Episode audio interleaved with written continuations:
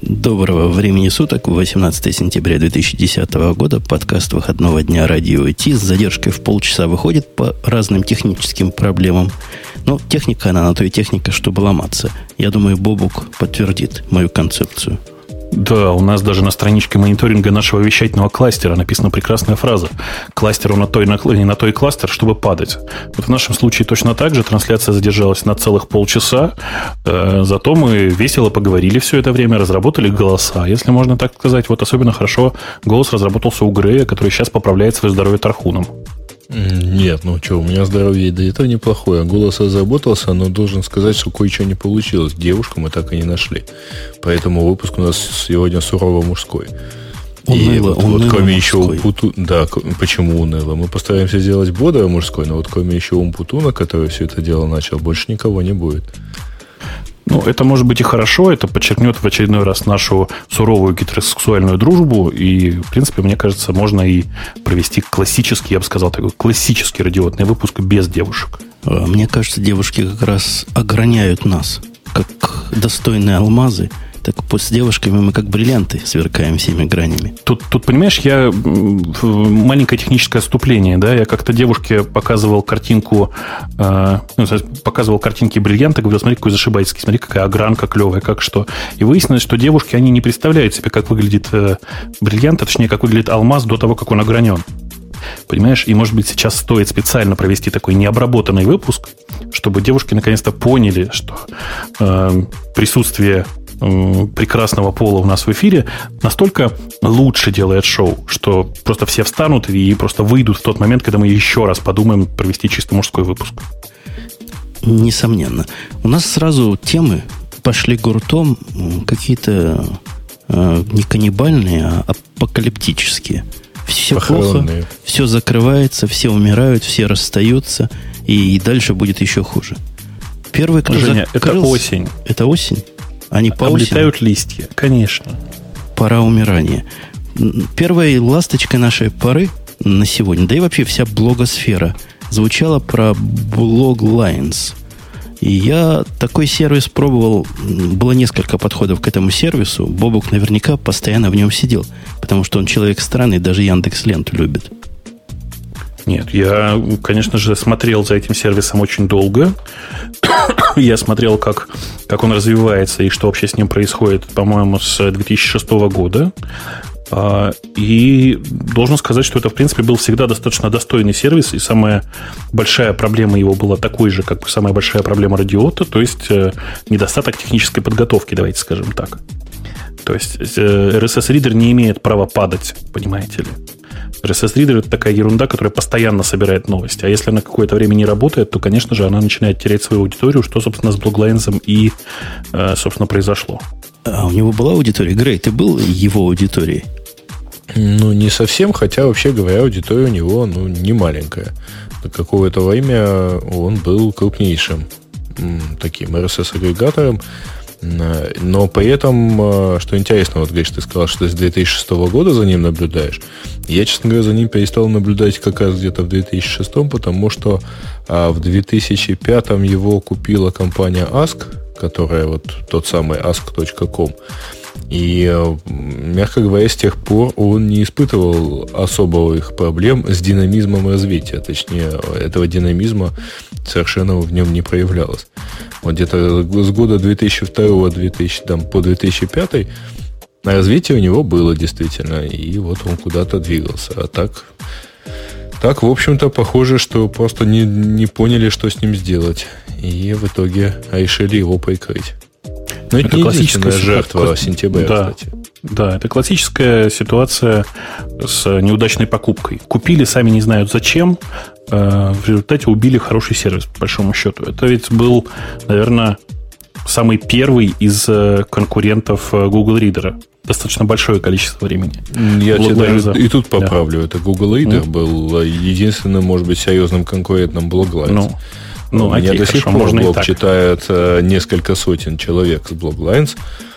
То есть, э, понятно, понятно, что непонятно, читают ли они его на самом деле, но, по крайней мере, там активные подписки а... на Bloglines имеются. Да, ну, э, тут ничего не поделаешь. Ребята честно извинились перед э, своей оставшейся небольшой аудитории и сказали, что всем пока, чмоки, чмоки всем в этом чате, и блоклайн закрывается с 1 октября, если я не ошибаюсь. Угу. Я его никогда не понимал, я вас перебью. И мне не кажется его закрытие какой-то трагедией, потому что сервис, который я не понимаю, по определению недостаточно хорош. То есть для RSS-читалки он был какой-то сильно навороченный. Вот э, Google Reader в моем в моих глазах это то, как читалка должна выглядеть. Это было, на мой взгляд, похоже вот на эти страшные первые страницы, как называется, не My Google, а вот это iGoogle. Знаете, вот эта дикость. Uh-huh. Когда у тебя виджеты, гаджеты, шмаджеты всякие. Вот Blocklines у меня такое субъективное впечатление тоже э, производил. То есть много шика, а мне всего лишь надо почитать RSS-фиды. Ну, закрылся, да. Но лукавое их объяснение говорят, RSS теперь никому не нужны, их главный. Ведь гонит же гад. Да Но почему это не их правда? объяснение, честно говоря. Как не их? А, их фаундер это тут, сказал. Э, нет, нет, нет, это не их фаундер сказал. Это, э, это все дело, э, ну, как бы Саноса на э, Не, не, не, это, это все это было сказано в блоге Ask.com. То есть тут надо понимать, что э, тут не только им надо оправдать то, что у них сервис, так сказать, немножко не того. Тут надо оправдать то, что пять лет назад они его купили зачем-то и вообще говоря ничего с ним особо не сделали. Они говорят, палец, пальцем тыкают в Твиттер, в Дик, в Фейсбук и говорят, вот кто нас убил, вот кто виноват. Нет, чтобы честно ткнуть в Google и сказать, ну, Google выпустил ридер, который Умпутуну кажется более удачным. Было бы правда, ну, там, и, и все. Там из Google и да, не все так, наверное, хорошо, хотя Google и дал какой-то непонятный график на тему того, что там растет количество посещений, но, тем не менее, там нет никаких цифр, и совершенно непонятно, куда оно растет и как, и как оно растет. Вообще, ну да, действительно, RSS штука вообще сильно такая э, нишевая и гиковская. Это же надо сначала объяснить, что такое RSS всем. И как-то не сказать, чтобы это массово удалось сделать.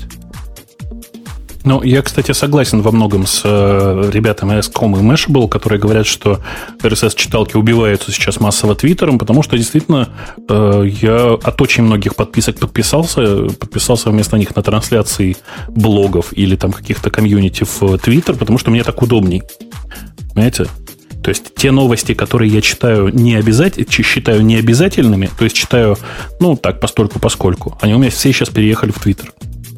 У меня они еще кучу переехали.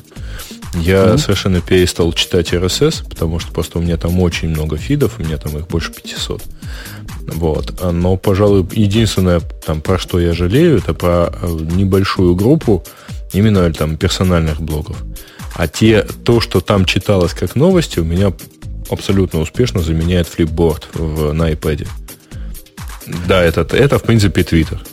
Ну, а я о чем?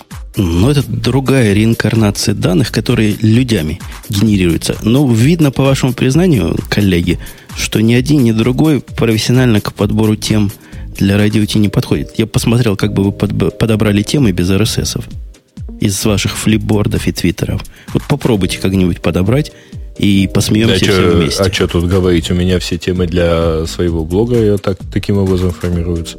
Читаю, значит, значит во флипборде что-нибудь вижу интересную статью по поводу которой чего-то хочется сказать. И там, выдаешь за свое. Еще. Нет. А, жму кнопочку share и вижу там e-mail э, эту статью и e-mail ее в Evernote. После чего сажусь и разбираю то, чего я себе на e-mail из либорда, из массы других вещей, кстати. Ага. Ну хорошо. У нас Кстати сейчас... говоря, новость про Bloglines. Вот, у меня в блоге я ее тоже, так сказать, написал как раз ровно таким образом. Через Твиттер отправив. У нас, кстати, вот в эту тему, давайте я перепрыгну немножко, поскольку мы начали об изменении парадигмы чтения новостей, доставки новостей. Там в самом конце у нас была тема про дик. И она как раз тут идет в струю, потому что что с Дигом происходит, это тоже нечто странное. И мне кажется, судьба Bloglines у Дига не за горами. Заметочка, на ком она-то была, я пытаюсь найти. То, наверное, на Mashable, судя по стилю. Mm, да, на Mashable. А что надо сделать Дигу, чтобы спастись? И, ну, до того, как обсуждать, что им надо, чтобы спастись, мне кажется, им спастись уже не получится. Мне кажется, это окно закрылось, и, и Дигу трендец наступил. Или наступит в ближайшем будущем. А ведь совсем mm. недавно, если вы помните, Dig пытался продаться разным интересным компаниям. Э, они приходили, с, то есть буквально было год назад, смотрите. Э, и Microsoft к ним приходила с, непри, с неприличным предложением, и всякие другие компании. И они отказались, как я сейчас, я сейчас помню, там цифры были больше, чем миллион долларов. Ощутимо 200 больше. 200 миллионов долларов. Шли вот разговоры. их Google с, хотел с купить. Google. Ну, а я о чем? А, а теперь я не думаю, что им 200... Хотя наверняка найдется какой-нибудь идиот, который им предложит 100 миллионов долларов. Вот мне кажется, все ваши доводы про смерть RSS можно сюда перенести. Дик как раз это тот самый страдалец, который как раз от фейсбуков до твиттеров страдает. То есть вот это социальные новости, которые они придумали в свое время, новости, продвигаемые социумом, а оно теперь лучше в Твиттере. Вместо того, чтобы, на мой взгляд, читать новости, которые голосованием большинства унылого получаются, ты читаешь новости того меньшинства, которое ты выбрал. Совершенно другая модель, и Дик тоже как-то пытается в эту сторону чего-то придумать в своей последней версии. Ну, mm. они действительно пытаются. И пытаются. Ты хорошее слово подобрал. Правда же не получается пока? Получается, ой, как фигово. И я после того, как они вышли на новую версию, решил опять попробовать использовать Ди как источник информации для подкаста вот этого. Это абсолютно невозможно.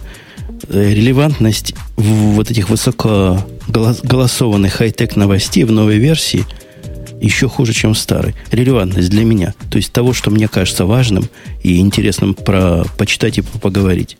Мне, мне видится стало только хуже. Да, да, да, да. У меня а та же самая история, я периодически а... пользуюсь. Угу. Это, наверное, проблема, знаешь, в чем? А, там можно себе условно представить э, два полюса под, под, подхода там, к новостям. Это там более-менее, соци... более-менее профессиональная там, часть, ну, более-менее профессиональное какое-то издание, типа э, либо просто, просто газеты там. А у меня, например, кстати говоря, там две трети новостей, которые я э, читаю, в последнее время начинают четко встречаться либо там, ну, буквально в трех или в четырех местах. TechCrunch, New York Times, э, там, ну, там еще, еще парочка вот таких же, такого же рода изданий. То есть мне даже не нужен агрегатор уже. Мне вполне хватает там трех-четырех новостей э, и изданий. Это с одной стороны. А с другой стороны, вот Твиттер, там и Твиттер, Фейсбук, в общем, такая большая толпа людей, которые там так или иначе принимают участие в отборе, они дают какое-то другое измерение. То есть я могу посмотреть там, пойти на какое-нибудь большое, ну, тот же твит ММ или еще чего-нибудь и увидеть, что действительно много твитится, про что много пишут. И казалось, бы, и казалось бы, Грей, я тебя опять прерву нагло, потому что ага. я так всегда делаю. Причем тут Яндекс, казалось бы. А у меня с Яндексом есть переходик. Следом за Яндексом я решил раздать своим работникам, себе, лично не своим работникам, iPhone 4. У так. вас уже всех по iPhone 4? Нет. Но вы возьмете по iPhone или вы возьмете по, прости Нет, господи, андроиду? Ты знаешь, кто как, но большая часть людей у нас просто с очень большим отрывом хотят именно iPhone 4. Ну, они, в общем, понимают, чего хотят. А вот если у вас есть отщепенцы, которые хотят Android, я в Твиттере опубликовал сообщение, и на сайтике у нас будет ссылочка. Есть такая аппликация. Добрые люди, добрый человек написал для Андроида, чтобы радио идти там получать. Оказывается, для Андроида тоже можно писать программы. Да ладно, там, кстати, можно не просто писать, а писать на твоем любимом языке. На Python? На Java. Java это, это для денег, а для души это Python. Ну, ты не путай. Ну, ты на Python тоже можешь писать. Там через Python все прекрасно работает. Ну, и, и хорошо. Тем э, временем у нас в чатике спрашивают, работает ли чатик. Замечательная экскурсия. Но я продолжу все-таки, потому не, не, не, что я, я еще скажу еще одну вещь. У нас ага. чатик сейчас замечательный фильтр IQ. По нашему чатику то количество людей, которые пишут, работает, не работает, делает пинги и тестирует его, как-то показывает уровень IQ до 70 и выше. Где-то там граница проходит. То есть масса народу нас слушает, которых до 70, я даже подозреваю, до 60. И? Не-не, ну, просто, просто так. Просто наблюдение. Мы устроили А-а-а. тут тест. Такое расслоение общества. Дифференциация штанов. А, Я все-таки продолжу, угу. потому что э, там я описал там два типа полюса, так вот Дик и любые другие более-менее специализированные в данном случае там вот social news сайт, как, они, как их называют на Западе, это вообще говоря где-то посередине. И по всей видимости, пока Твиттера не было, они действительно на что-то там были годны. А после появления по-настоящему массовых вещей, массовой аудитории вот в этой части, разумеется, массовый сервис, который позволяет э, общаться вообще на личные темы, э, не ограничивает никак, но при этом действительно работает там с большими числами, что касается там голосов за те или иные новости, разумеется, он у них выиграет, потому что он не является нишевым. А, и у него аудитория по определению там мало ограничена. А на Дик надо идти, регистрироваться. Я, честно говоря, туда несколько раз ходил. У меня там даже есть аккаунт, но я так и не понял, что с ним делать. А давайте все-таки к умиранию вернемся и Яндексу. Яндекс, дорогие слушатели, не бойтесь, он пока не закрывается. Но зато он сделал правильный шаг. Вот за это его стоит похвалить и назвать это новостью дня. Тут злые люди в моем лице поставили это на третье место, эту новость. Но это первая новость. Яндекс расстался, догадайтесь, с чем? Бобук, догадайся. Эм, со штанами. Нет, он, он с тем самым конкурентом нашего чатика расстался. А, с IQ. С IQ, с IQ полностью расстался. Ну, давай, давай, уже не томи наших зрителей. Ладно, я, я сам, как обычно, все скажу. Э, действительно, Яндекс расстался с ICQ. У нас была такая совместная акция, вполне себе понятная и денежно обоснованная акция. Э, выпускали кобрендинговый клиент с ICQ. То есть эм, Аська для русскоязычных пользователей была там, активно сдобрена э, разными сервисами Яндекса. Как-то так. И силами Яндекса раздавалась. Ну, да. Собственно, ICQ был э, сейчас скуплен, как вы знаете, э, компанией DST, точнее, российским фондом DST, который с, скоро или уже, по-моему, сейчас должен уже называться... Переименовался. Как он называется? Mail.ru, Mail.ru Group. Вот. Даже я Должен читал. называться Mail.ru Group, как вы понимаете. И, как вы понимаете, ну, в общем, эм, как бы это культурно выразиться-то? Я думаю, что правильно выразиться будет так. Э, теперь компания Яндекс ICQ не раздает. Э, мы раздаем сейчас своего клиента, который называется Я онлайн. Он никаким образом с ICQ не связан. Кошерный и, и вообще, и вообще он просто честный жабер, да. Честный, э, кошерный. А Грокин говорит, как Яндекс мог кинуть Асечку? Она у Яндекса была самая коварная. Слушайте, да все, все гораздо проще. Значит, э, закончился контракт 16 сентября, и истек срок действия контракта. Контракт заключался ну, да. на сколько там? На год? На два года. На два. А, на два. Ну, да. вот все. Но закончился. Э, заключить договор э, дальше не случилось. Грей, это то же самое, что у меня 16 ноября 2011 года заканчивается срок действия прав. Вот если мне не дадут права, вдруг, по какой-то дикой причине, я тоже приду в эфир скажу, ну что, закончился срок действия прав. Все нормально. Продлить не удалось. Не, Женя, смотри, значит, здесь, здесь есть две э, разных стороны. Значит, коммерческая сторона и сторона сотрудников компании, разработчиков компании. Давайте вот я за сотрудников не буду, за разработчиков. С точки зрения коммерческой, коммерческой составляющей, я просто банально не знаю, приносила ли э, ICQ с Яндексом какой-либо, какие-либо деньги или какую-нибудь там, не знаю, славу или маркетинговую составляющую Яндексу. Но э, я этот разрыв воспринимаю как э, исключительно благополучное для технологической стороны компании событие. Потому что действительно это богомерзкий, богомерзкий протокол, богомерзкая программа, и вообще э, нужно пользоваться настоящими кошерными, красивыми технологическими решениями. А я призываю слушателей, вот тех, которые в звукозаписи и звукообработке искушены, полезть в архивы радио Ти и найти тот момент, когда я Бобука пинал за то, что Яндекс теперь вот к такой, к такой гадости, вот в такой залез. И как Бобук отмазывался. И вот соединить вот этот кусок, что он сейчас сказал, с тем – я думаю, хороший мешап получится. Да. А потом мы еще склеим мешап фразу Умпутуна два разных что. сервиса. Но ну, будет два разных мнения, противоположных. Будет два разных бубука. Слушайте, ну хватит троллить. Нет, серьезно, я вот, кроме шуток, серьезно совершенно воспринимаю это как позитивное действие, потому что если два года назад еще можно было как-то серьезно говорить о том, что ICQ это аудитория, ICQ там это то, ICQ это все, то сейчас, э, ну, если так посмотреть, в общем, и аудитория, это, наверное, у ICQ стала нескольким, некоторым образом в процентных долях поменьше. Э, и воспринимается это по-другому немножко. Просто сейчас есть огромное количество альтернатив. Это и Jabber, это и Skype, это и, я сейчас не, побоюсь, не побоюсь этого слова, Microsoft, в смысле MSN Live Messenger. Э, и, и всякое такое. И громадное количество веб-мессенджеров, ну, ну, то есть, так или ну, иначе, да. то, там тот же ВКонтакте, э, ну и прочие, там, пейджер Фейсбука, или как его правильно называть, Facebook чат.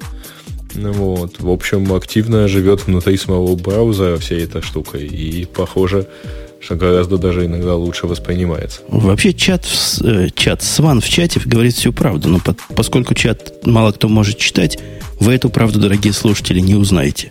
Он все про вас рассказал и про Бобука в частности. Давайте, раз мы Microsoft тронули, тут был главный вау-фактор недели не вот эти умирания, а тут еще одно есть у нас на очереди, которое кто-то из вас, коллеги, добавил, yeah. а рождение – да, у нас появилась новая восходящая звезда рынка браузеров. Internet Explorer 9. Простите. И, и даже да. у мальчика в инвалидной коляске были глаза полные слез от счастья. Да ты не понимаешь, мальчик в инвалидной коляске просто встал и вышел, когда он увидел, как работает Internet Explorer бета. Не забывайте, что это бета. Не релиз Explorer 9 случился, а именно бета. Ну, это бета за nothing, конечно. Правда, мне его посмотреть не удалось, потому что было все очень красиво. Для Mac не работает. Explorer 8 нет. Э, я его запускал в Internet Explorer 8. Вот, все очень красиво. Ездило и при нажатии на download это мне красиво поехало большими буквами, что sorry, поскольку вы используете Windows XP, то вам нет места на нашем Beauty, beauty of the Web. Они а потому все... что не надо пользоваться этим старьем. Ну, понимаешь, мне для веб-маникиперов вполне хватает в VMware. Они говорят нам всякие таинственные вещи. Они говорят, что теперь для народов, которые открывают по много табов, вот как ты, Бобук, у тебя целых 20 открыто. Больше.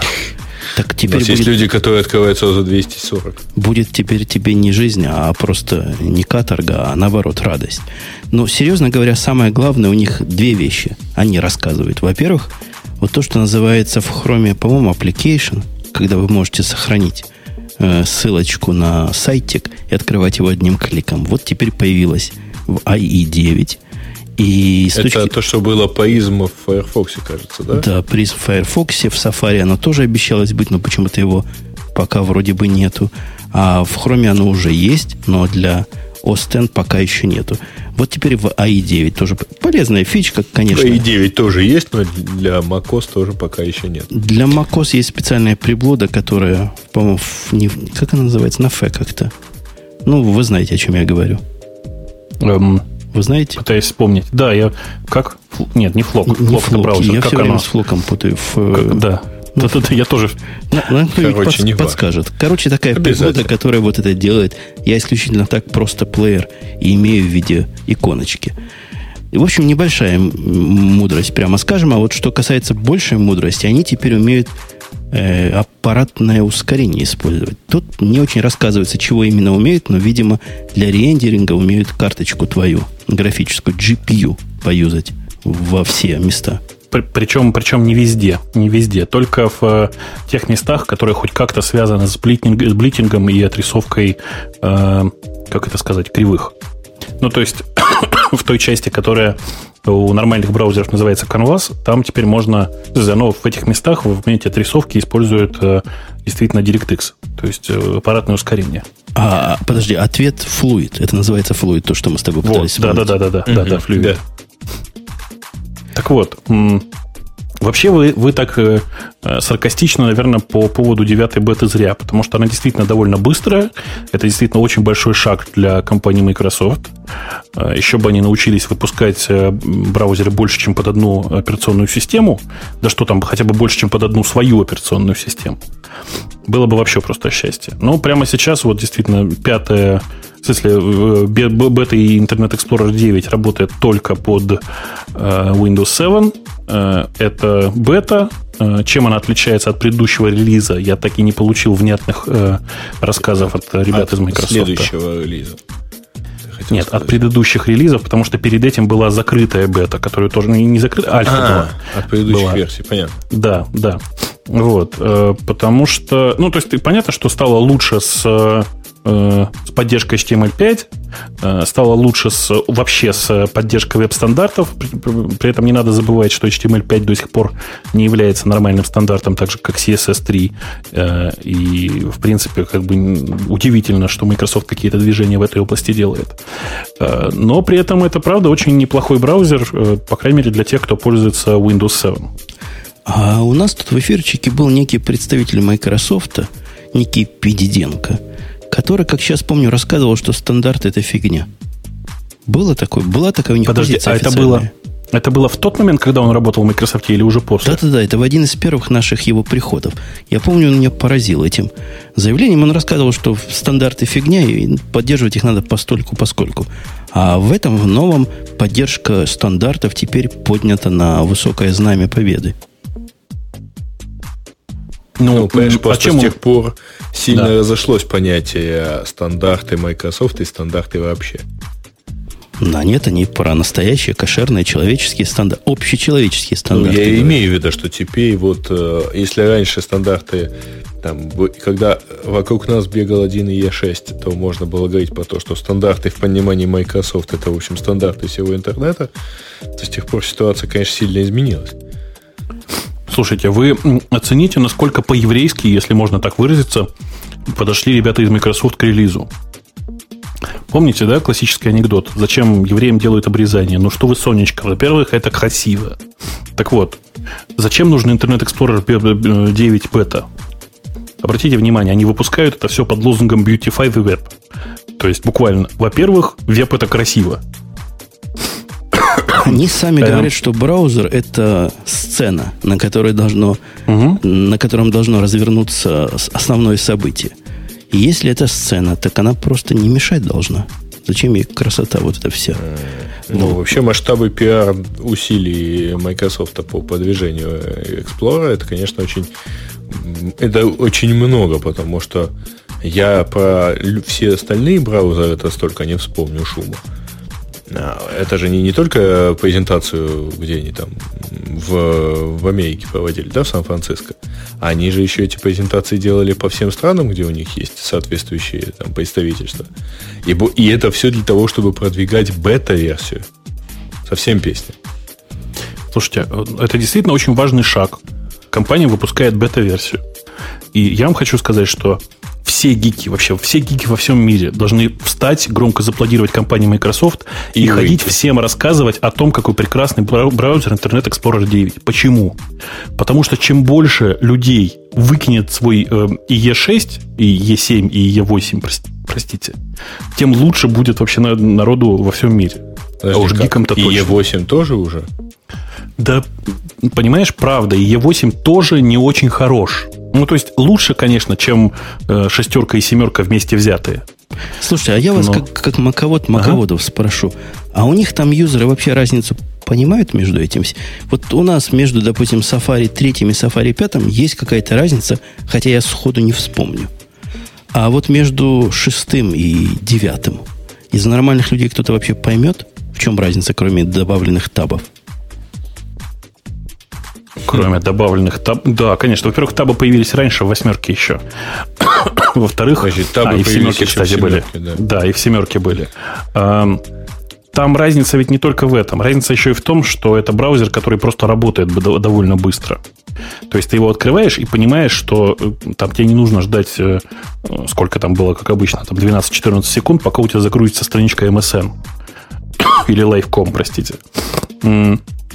То есть это браузер, который работает достаточно быстро. А скорость это сейчас такой тренд. Мы работаем быстро.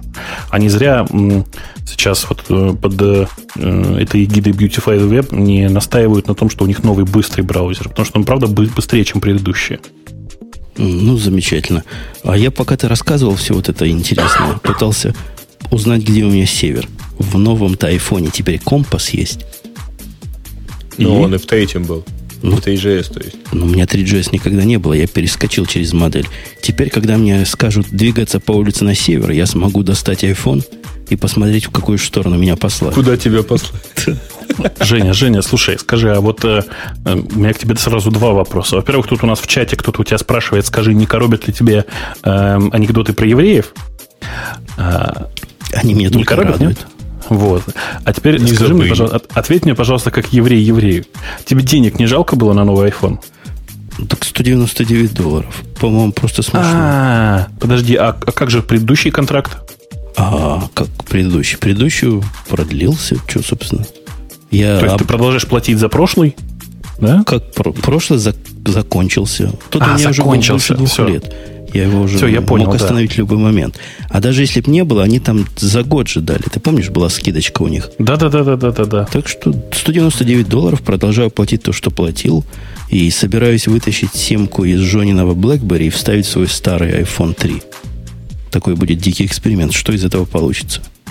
А зачем? Я думаю... И дать жене, чтобы у нее тоже был iPhone. А то у мальчика А-а-а. есть iPhone, а у меня есть iPhone, а у жены нет. Несправедливо.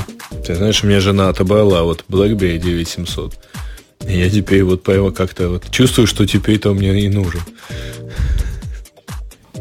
А, кстати, по поводу... Да. Я вот тут встречал сразу несколько заголовков на тему того, что Microsoft так много все сделала в HTML5, ну, для поддержки HTML5 в Internet Explorer, что это вообще говоря, ну, прямо вот Apple и Microsoft объединились в борьбе против флеша.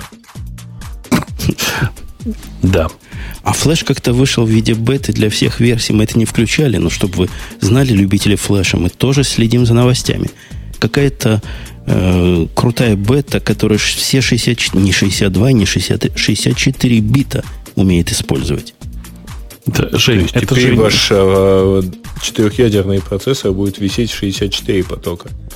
Слушайте, ну ладно вам троллить. Слушайте, вы знаете, как тяжело вообще было э, работать с 64-битным Safari на macOS? Когда приложение 64-битное вызывает 32-битные плагины. Представляете, какая катастрофа вообще происходила товарищи, у людей в головах? Товарищи. Ну вот. А теперь у тебя все может быть 64 бита. Ура, товарищи. И виснет оно примерно так. Самое главное, чтобы вот мой плагин э, Click to Flash поддерживался. С новой он поддерживается. Все, все я, хорошо, я он поддерживается. Я, я уже поставил, все хорошо, все работает. А плагин-то, в общем-то, реагирует, по-моему, на HTML-код, который начинается с Object и так далее. Ну, Click to Flash, да, конечно. Тебе, Грей, череп не давит? Ты такой умный. Нет, только наушники. У нас Гуил, которого ты добавил, или Куил. Я, я первый раз это слышу. Это что Куил. такое? Да как почему ты первый раз слышишь? Интересно? Мы обсуждали в этой теме. Мы обсуждали Дважды. в радио Ти. Да, то это же убийца Гугла. Он написан бывшими Гугла, гугловцами. Вот. Ты же даже там бодрый наверняка искал Умпутун. Как же, как же ты мог, чтобы в поисковике не поискать? А, да, вот. да, да, так вот его сейчас выключили. Все. Нельзя зайти на него? Нельзя. Он да, не знаю, резол, не проверил, резолвится он или нет, но он, в общем. Не, он даже не резолвится. Ну, не, не, резолвится, резолвится. Он просто выключен сейчас. То есть э, чуваки, которые э, знают других чуваков, которые знают авторов Кьюила, утверждают, что они э, затеяли большой, так сказать, ребрендинг и большой апдейт, и вроде бы под это дело и отключили, потому что все равно там нормальной аудитории никогда не было. Ну, утверждаешь, что там было порядка 200 тысяч в месяц. Ну вот, э, ну вот совсем не больше. Ну а что, 200 тысяч в месяц можно сколько AdSense продать Гуглового? Или Google Да, причем насколько он был бы кликабельный, да, учитывая полный, полный ужас, который выдавался в противоположной колонке. Ну, то есть там, там он даже сам себя найти не мог. Ну, это нормально. Это если бы он сам себя мог найти, это была прекурсия. У нас есть парочка политических тем. Вы видели? Я вставил специально, потому что нашим с вами, дорогие ведущие слушателям, вот это российские реалии хай-тека, как бы не смешно это звучало, они важны. Угу. Слушай, ну там, там как-то вот, если ты говоришь про первую тему, где обсуждение на TechCrunch, то она не сказать, чтобы очень политическая. Она не сказать, чтобы очень свежая. Не, она... Да. Я вам расскажу, о чем эта тема, дорогие слушатели. Был мужик, с какой-то странной фамилией, явно из славян. Вивик Вадва называется. ин, индус, по-моему, прости. Ну, явно из славян, да? я же говорю. Слушай, максимум из славянского, поляк. Из славянского племени индусов. Он как-то, да, он как-то раньше, индус. судя по его словам, наезжал сильно на идею силиконовой долины, которую, конечно, ну, умники, Сколково, конечно. умники меня поправят. Она, значит, не силиконовая, а кремниевая. Они знают два слова в английском языке. Ру- русская силиконовая долина. И он что-то гнусное сказал, и вот его за это пригласили в российские застенки. Да не так же, еще смешнее, ты не поверишь. Он написал статью в Business Week на тему того, что э, эм, как бы это сказать, что постройка вот этого Сколково это все э, большой распил бабла, и что все это, короче, никому не нужно, и все это, так сказать, сгниет.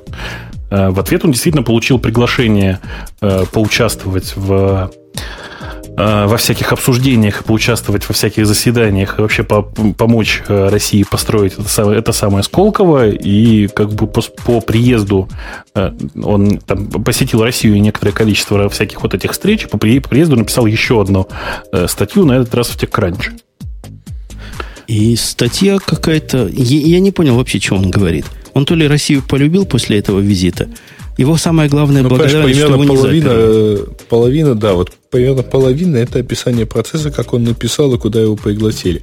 И не надо удивляться, что пригласили, потому что там, насколько я помню, половина, если не больше, участников наблюдательного совета, собственно, этого самого Сколково, это всякие разные американцы и вообще там сильные европейцы. Вот. А они э, как-то вот к подобные общественные нагрузки относятся очень серьезно, странно. Зачем? И он Но, в конце да. дал шесть пунктов, о которых вообще не о чем говорить. Он говорит банальные вещи. Ну, просто банальные, да? Открыть двери, там, взять Advantage, патент фризу. Фигню всякую несет. Как-то он не понимает корневых проблем развития русской силиконовой долины, мне кажется.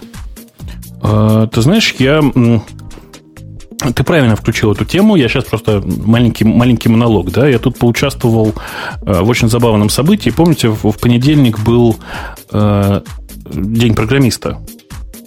Э, и в этот день было приглашено некоторое количество э, известных технологических блогеров и программистов. Как вам формулировка? Технически Хорошо, да? Ты пришел да? как кто? Как блогер или как программист? Да, он ну, вышел как подкастер, кстати говоря. Я, я пришел сначала как подкастер, а потом меня еще и пригласили немножко Ты от... Э, вышел и зашел как программист. Да, да. А, то есть, в, первую очередь, меня пригласили как представителя радиота, как представителя московской диаспоры радиота, давай скажем так. А, я поучаствовал в очень интересном э, процессе под названием э, такое, знаешь, блогерское интервью с Министерством по коммуникациям и связи. Что я вам хочу сказать, Женя? Во-первых, ты был бы в восторге. Потому что представь себе, заходит человек, про которого ты точно знаешь, что он министр, большая шишка. И он говорит, ну, задавайте вопросы. Естественно, блогеры и программисты, все люди такие стеснительные, они молчат. Он говорит, ну, окей, тогда мне вот тут, э, ну, он перед этим нам давали e-mail, э, на который можно было заранее вопросы скинуть, ну, там, чтобы на бумажке их сформулировать, да? Э, кто-то, видимо, все-таки написал, потому что он открывает, простите, достает айпадик, как тебе, министр, представляешь, культурный, серьезный человек, достает айпадик, подключается к Wi-Fi сам, обратите внимание. То есть технически грамотный чувак. То есть у него и... iPad до этого не, подключ... не был ни разу подключен, не подключен к, э, к Wi-Fi, да? Ну, в этом месте нет, потому что там была какая-то публичная сетка с непонятным названием. Ага. Вот. Э, и начинает читать э, почту. Прямо вот так вот начинает зачитывать вопросы. По-русски или по-английски даже умеет? Совершенно по-русски, по-русски. Не, не троллите. Не, не троллите вообще. Не троллите пока. Так вот, удивило, что были вопросы вполне такие конкретные, вполне очень, очень даже жесткие и интересные. То есть, э, там, например, типовой вопрос э, чтобы такое вспомнить. А, о состоянии криптографии, о лицензировании криптографии, и какого черта у нас вообще все так неправильно и все так странно, э, когда закончатся все эти истории с Сормом и так далее. И представляешь, человек просто сидит и отвечает. Он как бы знает, про что отвечать. Слушай, неужели его никто не спросил, почему iPad так дорого стоит в наших Палестинах? А, а ты понимаешь, он за это же не отвечает. Это же так, министр ну, связи. Ну, спросить там можно было. А спрашивали разные другие интересные вещи. Серии там... Э, я не знаю, какого черта у нас до сих пор работает SORM, хотя SORM, как ты понимаешь, тоже не Министерство связи, а вовсе даже ФСБ.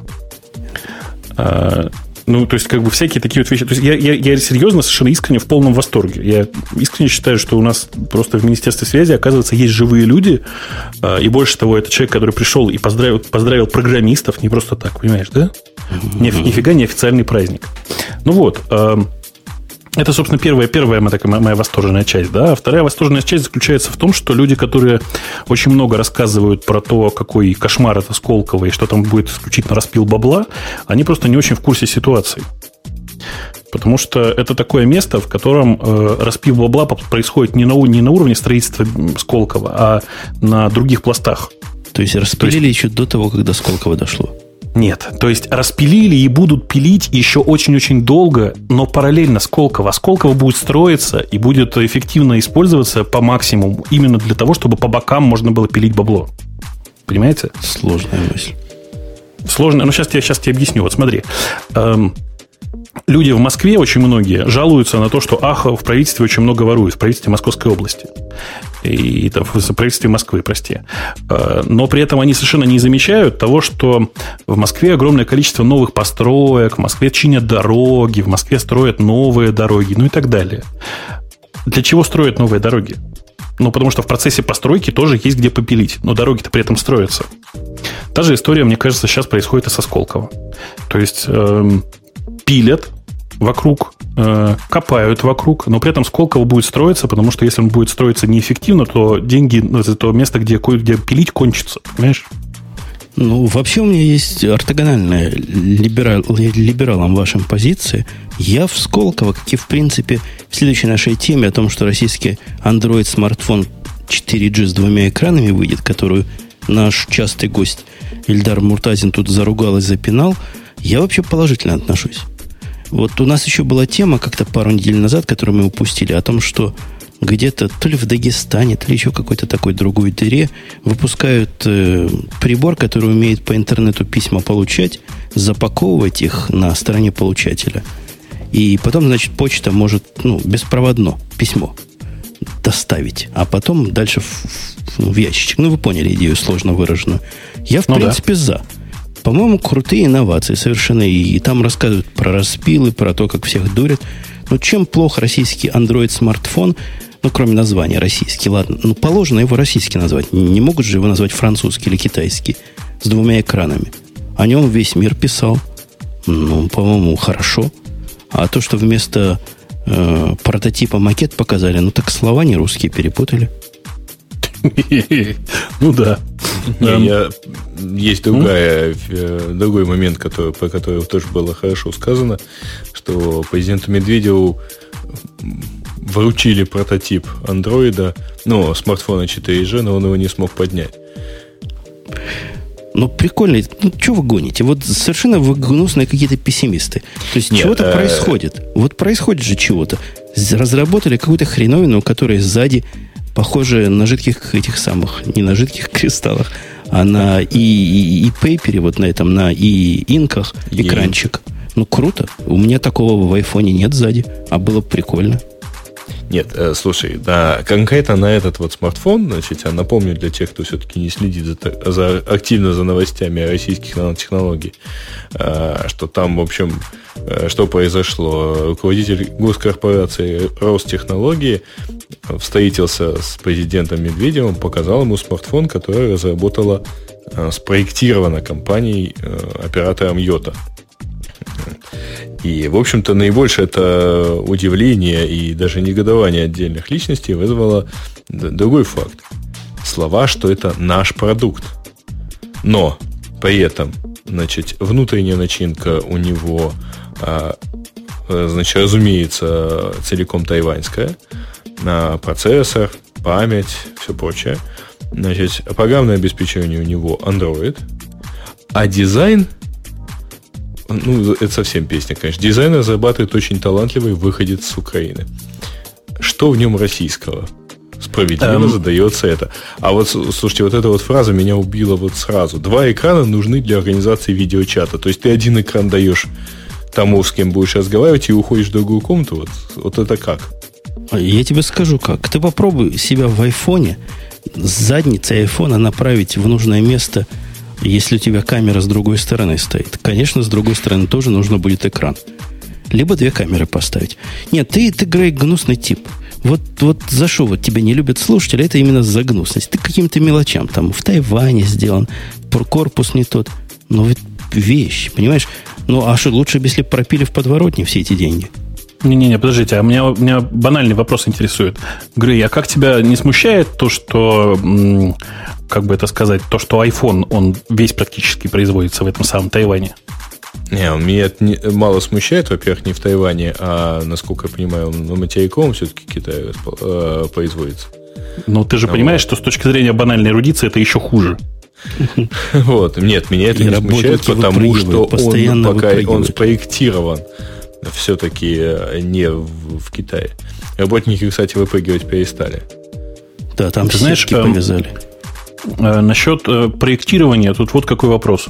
Вот у нас есть компания Rover, если я не ошибаюсь, Rover PC, mm-hmm. которая довольно долго ну, и довольно успешно выпускает наладонники, телефоны свои.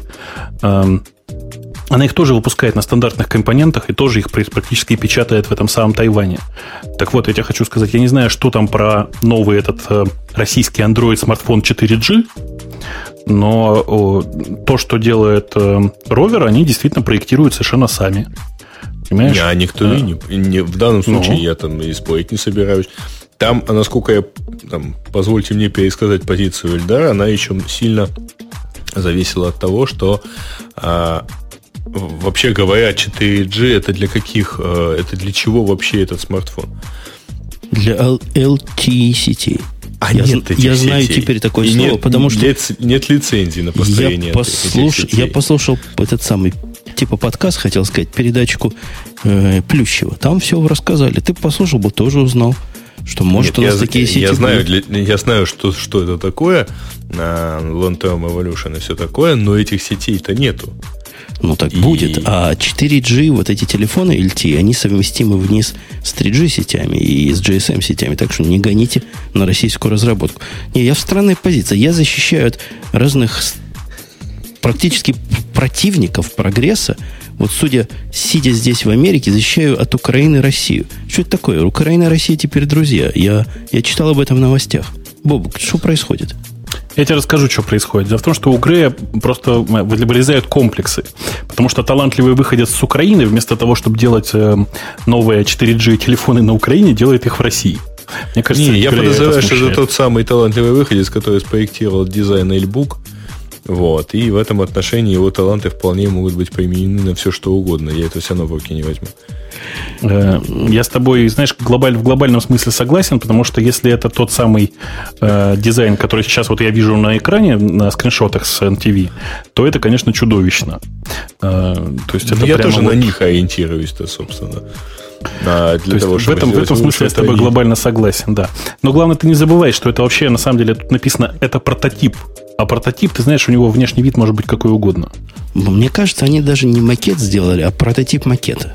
Вот так это переводите, если... То есть это вообще все кар- картонное, да? Да, тогда будет нормально. Папье, папье-маше, папье-маше. Не, ну вообще 4G э, смартфоны, правда, на Windows Mobile, та же самая Yota продает уже года два.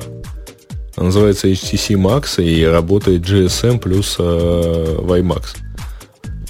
Это примерно то, что есть у Sprint вашего. Есть у него вот этот 4G Evo, тоже HTC-шный, кстати, но он, да, он на андроиде, и у него вместо GSM э, CDMA 3G. Uh-huh. Ну, в общем. Uh-huh. Но, правда, ее-то, ее-то не смогла продать всей, всего того количества, что произвели по ее заказу вот этого. Страсти телефоны. А, а вы помните, мы собирались етовчан пригласить, и как-то там даже уже контакты наклеивались. То ли у меня, то ли у Бобука. Ну, ну как-то, как не срастается. Не, не срастается надо, как-то с ними. Надо пригласить. Им Слушайте, наверняка... пока мы далеко от этих тем не ускакали, прости, да, я пока не, не ускакали далеко от тем государственных и как кого пригласить, а у меня микрообъявление. Слушайте, я тут э, где-то на неделе на это, я, может быть, на следующий доскочу до, еще раз, до Министерства связи. Если у вас есть какие-то вопросы, я там у себя в Твиттере. Э, я собираюсь общаться с, э, как бы это сказать... Советником. Советником министра. Мои, да. мои вопросы а. только на уровне министров и замминистров. А, хорошо, ну тогда мы передадим вопрос министру, ты его все равно формулируй. Можно в комментарии к этому подкасту просто туда плюхать эти вопросы. Я с удовольствием на них там их, их задам и все такое. Между прочим, э, я просил тут присылать вопросы в почту. Вопросы, кстати, очень клевые присылают. Реально очень клевые. Вот самый типовой вопрос, это я сейчас расскажу, вот зацените. Э, просто вопрос любимый для меня. У нас, понимаете ли, в государстве есть э, такая особенность. Мы очень любим свои системы криптования. Ну, в силу того, что нам еще и SORM поддерживать как-то нужно. Так вот, э, вопрос к министру. Реально серьезный вопрос к министру. Что нам делать с SSL? Он у нас, понимаете ли, не сертифицирован до сих пор. Это при том, что много государственных сайтов, таких как госуслуги, например, э, целиком работает под SSL, ну, по SSL. Понимаете, да? Угу. И что министр Какой ответил? Ужас? Или узнаем? Пока еще ничего не ответил. Ух, спросим. Узнаем в следующих выпусках. Ух, да. спросим. Слушайте, давайте об интересном. А то вы о глупостях все. Да, давайте, глупостях. давайте, наконец, уже об интересном, а главное, о чем-нибудь. О Твиттере. Твиттер. Вы, вы услыхали? Они рассказали тут свои последние данные по, по количествам. Меня всегда вот такие циферки интересуют. Серьезные довольно цифры получились, хотя не, не сводят с ума. 6 миллиардов запросов в день API calls, они говорят. То есть, наверное, общее количество запросов к их движку получается. И выходит 7, около 70 тысяч запросов в секунду. 70 кей запросов в секунду. Вот такие нагрузки у Твиттера сегодня. Ну что, хорошие цифры? Женя, хорошие цифры, скажи. Ну, 6, да, 6 биллионов, ну, нормально так. Почти как у больших звучит. Хотя мне бы лично было бы интересно на пик посмотреть. У них бывают вообще пики? Бывают, бывают. Вот э, тот пик, который я хорошо запомнил и задокументировал, это смерть Майкла Джексона. И вот в пик у них отличается вот этого average во сколько раз? В 5, в 10, я, в 100? Я, я, думаю, я думаю, что в районе 100 раз, Женя.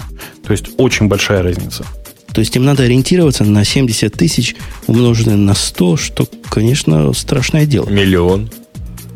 Да, где-то так. Это да, это, это действительно много. То есть уже одним компьютером с интернет информation сервером никак не справишься. Не, не, это вам не я Яндекс. Думаю, я думаю, что э, человек, который предлагал нам все это сделать одним интернет информation сервером, конечно же, э, должен обратиться к Твиттеру, и они согласны, я думаю, будут на три интернет информation сервера или даже пять.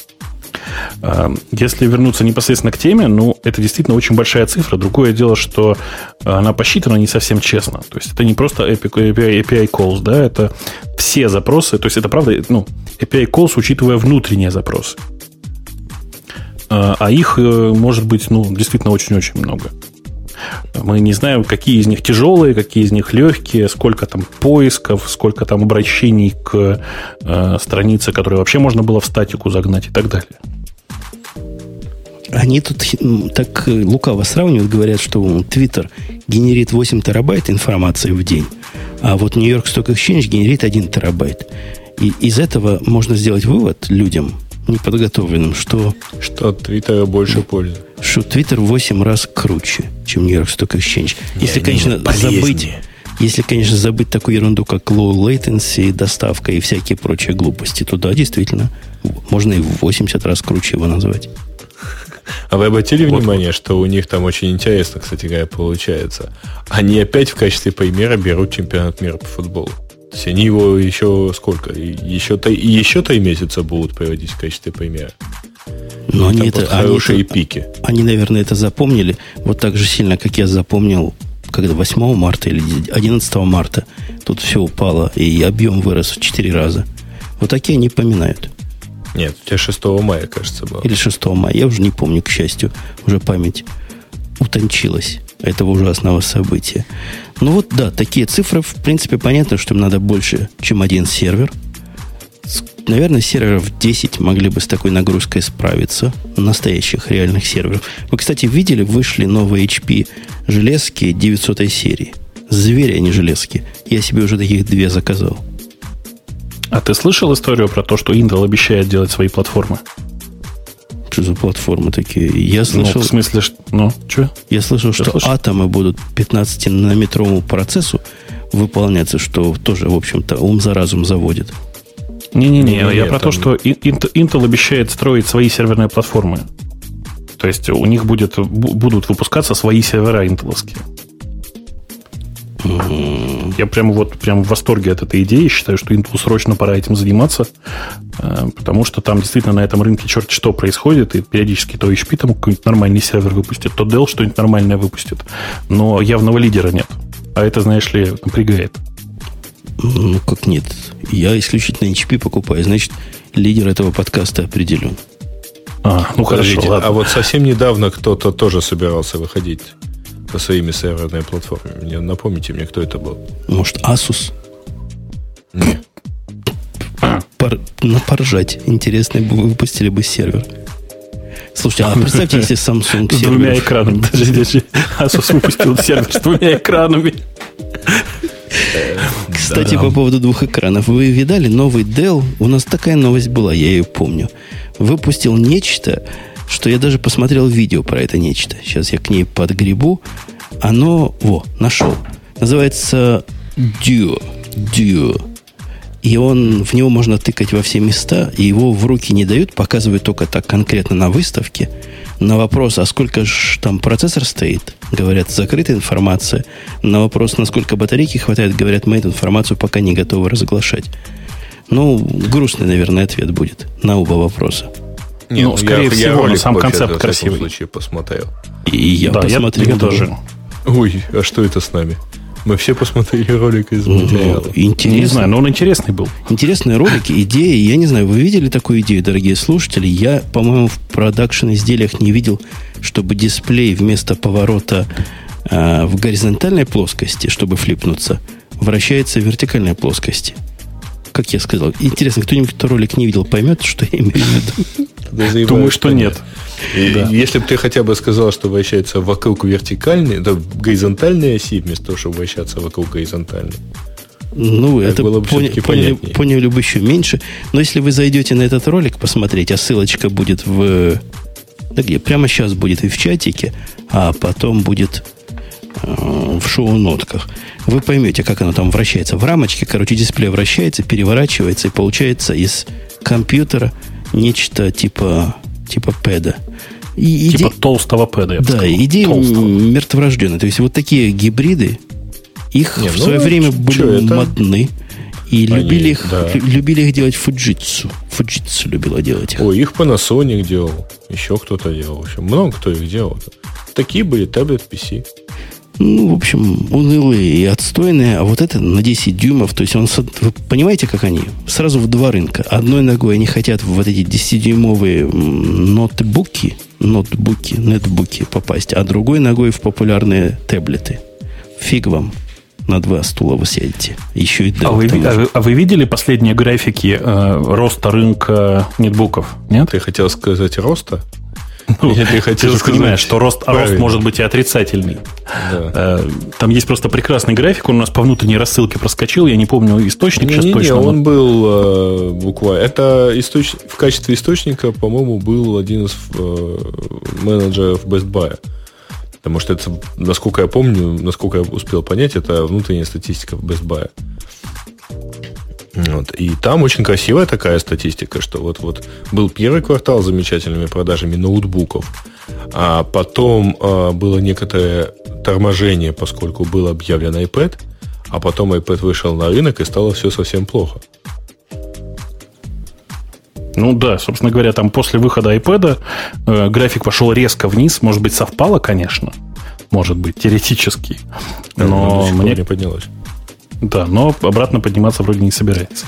У меня есть предложение по ходу введения. Я предлагаю сейчас тронуть, например, тему, которая вам обоим, то есть вам обоим Яндекс, Яндексоидам, чего может быть интереснее, чем Google поругать. Я прав? А сейчас за что? А за то, что они хотят вытянуть данные из Фейсбука всеми правдами и неправдами. А у вас вытягиваются данные из Фейсбука в Яндексах? Честно, нет. А и, надо? И не надо. А ВКонтакте? А, а ВКонтакте собираются их открыть вообще-то публично, поэтому мы сидим, ждем. Не-не-не. Ну, то есть там часть сейчас. открыта публично, и мы ее, естественно, там, думаем, как индексировать. Но надо же понимать, что это, в общем-то, масса.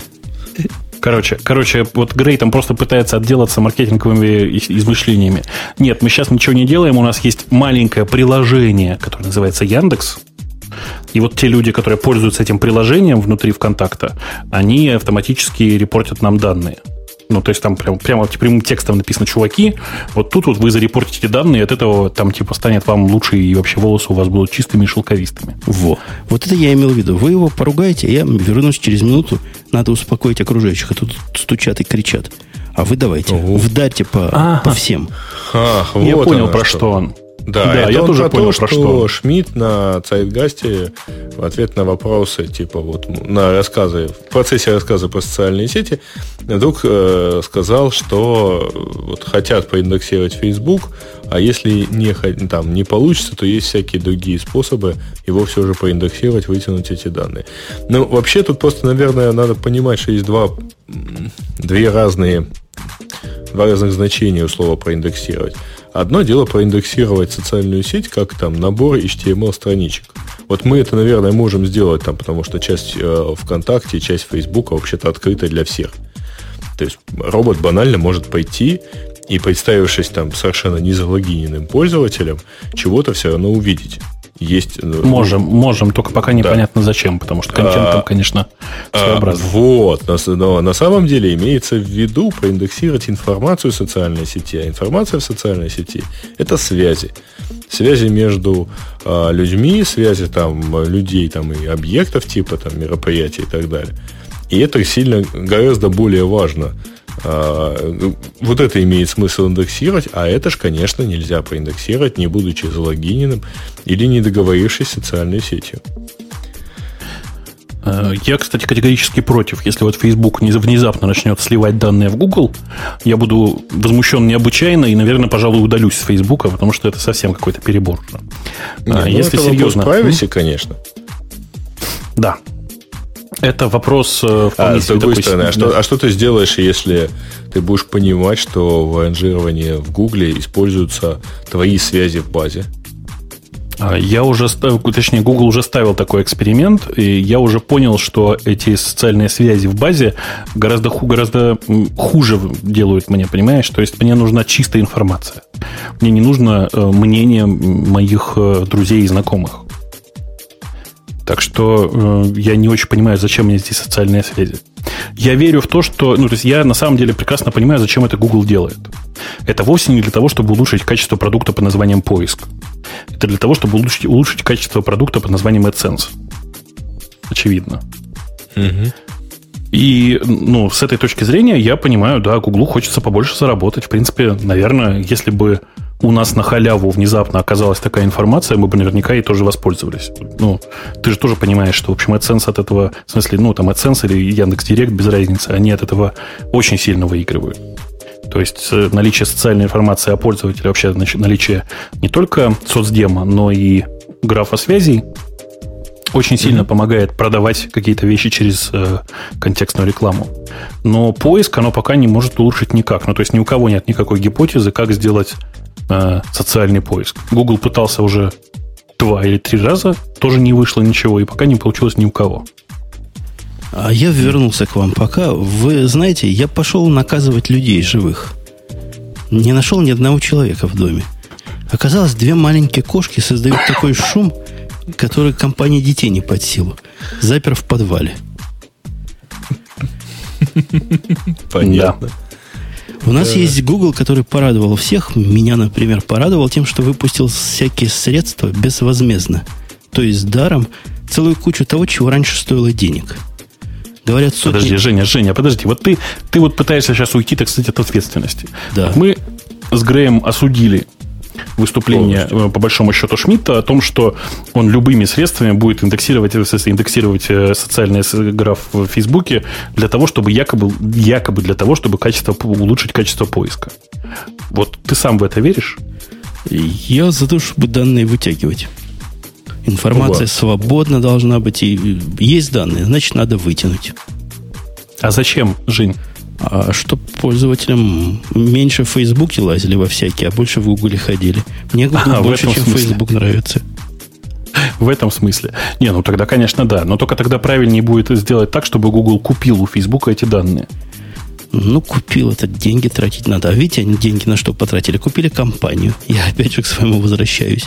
И раздали всем бесплатно. Всем бедным программистам бесплатно теперь все раздали. Ну, подожди, можно... подожди, все это, все я это... правильно понимаю, все для разработки с помощью Google Web Toolkit. Не, не, совсем так. Они там купили компанию, которая занималась м, приблудами к Eclipse. Я как-то эту штуку ставил, но так ничего с ней не сделал. Я ее даже купил, по-моему, одну лицензию. Но GWT дизайнер действительно для GWT. А вот все остальное, там Windows Builder Pro, это известная, известная штука для того, чтобы делать интерфейсы для Swing, SWT, но в том числе и для GWT. Вот она стоила Слушай, прямо Жень, денег немалых. Женя, Женя, ну давай скажи честно. Говорю. Они купили компанию и отдали в open source э, GWT дизайнер, который увеличивает распространение, собственно, Google Web Toolkit, и кучу другого бесполезного барахла. Да ты гонишь. Windows Builder Pro те, которые пишут под SWT, я не знаю, как про Swing, не знаю, не пробовал, они им пользуются. Я, я видел таких живых людей. Конечно, пользуются, Женя. Но ты же понимаешь, что с точки зрения компании Google это все бесполезное совершенно барахло. Ну да, унылое буквально барахло. Ну дали, но не за деньги, поэтому спасибо. Вот сэкономит ну. кто-то из, из наших коллег денежек немножко. А как, как, наверное, обидно людям, которые не так давно купили да, Windows Builder Pro. И я купил его месяца три назад. Правда, за а казенные я? деньги. Тебе обидно? А. Не, не. А, ну деньги-то казенные, понятно. Нормально. А, на самом деле там есть одна полезная вещь, про, про нее почему-то очень мало говорят. Там есть Windows Tester Pro. Это такая хрень, которая позволяла э, тестировать в автоматическом режиме э, SWT и свинговое приложение. То есть она была реально полезна и приносила, так сказать, вполне реальную пользу. Э, кроме нее освободили, так сказать, и выпустили на волю э, код Pro Analytics, да, она называлась? Я пытаюсь найти, да, код Pro Analytics. Э, это такая ерунда, которая внутри Eclipse, если не ошибаюсь, проводила проверку на типовые, те самые, на типовые уязвимости по коду и вообще оценивала качество кода. Ну, ну, вообще полезные статистические такие средства. Я Findbox использовал одно время. Ну, прикольно. Надо попробовать Analytics, этот код Pro. Не знаю, не пробовал. Ты знаешь, если ты пользовался тем Findbox, который, который думаю я, то он лучше. Ты посмотри. Ага. То есть код Pro Analytics, он какой-то совсем бестолковый. Но, тем не менее, действительно молодцы. Вместо того, чтобы просто угробить продукты, они их отдали, так сказать, выпустили на волю. Я уверен, что они развивать их не будут, потому что они нафиг никому не нужны. Э, кроме JWT дизайнера. Э, потому что для них это, ну, практически деньги. Да? То есть чем, чем шире развивается Э, общественность. Чем, чем больше людей пользуются JWT, тем больше среди этих людей людей, которых можно взять на работу. Как известно. Вот такой подходик. А вот у меня была тема еще с Слушай, прошлого... я думаю, что они, наоборот, даже сэкономили деньги. А они просто уволили тех, кто занимался процессингом покупок. И все. Ну, То скорее есть, всего, да. Ну да, скорее поскольку всего. в масштабах э, Google проще э, не, там, уволить пятерых человек, например, которые этим занимались, и не надеяться на доход. Да. О, вы, вы слышите то, что я слышу? Да. Это какая-то наводка на мои провода какого-то радио на нерусском языке. Прекрасно. Прекрасно. На итальянском, по-моему. Ну, ты их заземли как-нибудь. Я даже не знаю, за какой провод. Оно обычно само начинается и само сразу же и пропадает. Во, пропало. Но вот наши слушатели смогли услышать чего-то на нерусском языке в этом подкасте. Давно просили. Да. А слушателей, между прочим, у нас сегодня 808 на данный момент. Ну, это хорошо, потому что трансляция это не падает. Трансляция идет и не падает. Бобук, тема для тебя, я не знаю, как мы в прошлый раз ее пережили. Молча обошли. О том, что главный сайт сексуальных услуг, а именно сведение сексуальных провайдеров сексуальными потребителями, теперь не будет этим больше заниматься. Подожди, это какой сайт? Craigslist, Craigslist. Подожди, а он был главным сайтом. Я просто никогда им не пользовался, простите, для, для таких этого. странных вещей. Ну, наверное, да. не ну, понимаешь, он, ты же не в Калифорнии им пользовался. Здесь Подожди, говорят... Craigslist вообще это ну, все, все американская хрень. Craigslist, а. говорят, это такой, такая доска объявлений, где первое дело, вот если тебе надо найти девушку известной ориентации, известных занятий, туда идешь. И все говорят. Слушай, то есть, подожди, Craigslist это был аналог нашей Тверской, да? Я понял. То есть просто, просто выйти на улицу у вас как-то не судьба. Или в бар пойти. Нет, ну, понимаешь, бар... там просто вот, э, если ты приходил на улицу, то тебя спрашивали, ты с Craigslist? Если ты отвечал нет, тебе говорили, ну какой же ты гик? Гики только там же ходили, да. Вот оно как. Вот, да. И теперь все. В прошлом подкасте мы и не обсуждали... Бобок понял, почему ему не везло. Да, да, да, да. В прошлом подкасте мы не обсудили то, что вот эти специальные объявления прикрыли э, табличкой Censored, а теперь их вообще убрали. То есть теперь нету. Больше девчонкам некуда писать о своих услугах. Подожди, а казалось бы, при чем здесь Лужков? В смысле, показалось бы, при чем здесь радио Ти? А при том, что хай-тек. Хай-тек становится менее хай. То есть падает, все буквально падает. То есть там все, все, все как положено, длинный шмель, все падает и ничего не работает. Я, я просто, правда, не понимаю. Ну, э, большая компания, они же не зарабатывали деньги на этих объявлениях. Зарабатывали. Каким образом? Ну, вот эти, по-моему, еще некоторые категории объявлений были платными. В том числе. А, все, я понял. Я всегда рассматривал Craigslist как э, место для бесплатных объявлений. Не-не-не, там несколько категорий объявлений были платными. Там, вот типа, оно что. Типа ALT и что-то такое. Слушайте, а я правильно понимаю, что теперь Craigslist крышка? Потому что если у, у них э, это были платные объявления на сексуальные темы, это значит, что это было, наверное, процентов 80-90 их дохода. Так, в общих чертах. Не, вряд ли. Я думаю, что там оставшаяся часть у них все равно заживет, э, и при этом э, у них, в общем-то, немаленькое количество рекламы там подается. То есть вот то, что, то, что показывается в других этих, оно же снабжается рекламой. Слушайте, а вот интересно, почему на eBay практически нет э, таких услуг? Да, было бы логичней. С доставкой куда-нибудь, да? У них наверняка Конечно. запрещены такие аукционы. По-моему, ну, я представляю себе людей русское... продавать нельзя, я это точно знаю. Может, это считается, что людей, продажа людей? Зачем? Так зачем? Продавать талон ну, на услугу, так сказать. Подарочный талон. Да, причем это Маша, она доставляет. Ну, талон на Машу с доставкой. Простите. Да. да. Будете смеяться, я тут пару дней назад видел билборд. А, значит, я даже сейчас попытаюсь вспомнить, как бы так повежливее сказать. А девушка такая, значит, и у нее там что-то типа то ли пылесоса, то ли еще что-то, значит, изображено. И она заявляет, что она отдает до 15 раз. А, ну, конечно, да. А, есть еще прекрасное, что там даю бесплатно. Я, я видел. Да. Бобук опять двочует, говорит нам чатик, который, кстати, починился. Я даже не знаю, что сказать. Ну, я, конечно, да. Конечно. Безусловно. А двач разве не закрыли? Как ты можешь двочевать, если он закрыт? Или это состояние души? С, с чувством глубокой скорби. Да. У нас есть две таких более высоколобых темы. Мне понравилась тема про IT Disasters. Мне показалось, что она интересна не столько нам с Бобуком и особенно с Греем, но сколько вообще общечеловеческая. Тут человек обсуждает, какие пытается поднять вопрос. Вот интересно, наверное, в этом случае звоночки принимать. Да? Тебе не кажется, Бобук? Чтобы народ рассказал, какие наибольшие глупости они сделали на своих IT-джобсах. IT jobs тут имеется как сисадминский какой-то job, судя по всему. Ну, ну я думаю, что да, ваш обычно. большой fail, да? Да что вы самое глупое, самое ужасное сделали, за что вас следовало уволить? Вот я бы так перевел эту статью. Я пока пытаюсь эту статью найти, а ты давай начинай Она рассказывать. самая последняя, так что можешь ее а, там сразу искать. Самое первое, он рассказывает, что он, мужик этот, который писал статью, что обновлял software, и как, кроме обновления, вот как я, обновил NiceCast, чтобы хорошо было, но этот был еще круче. Он еще удалил всякие базы данных, которые посчитал ненужными. В том числе удалил несколько совершенно production баз данных. Ну, заодно, чтобы... А, ну, это классическая история про Norton Commander, знаешь же, да? Нет. Ну, это классическая досовая история, как человек открывает Norton Commander говорит, слушай, слева диск C, справа диск C, зачем мне, думаю, два диска C? Взял один и удалил.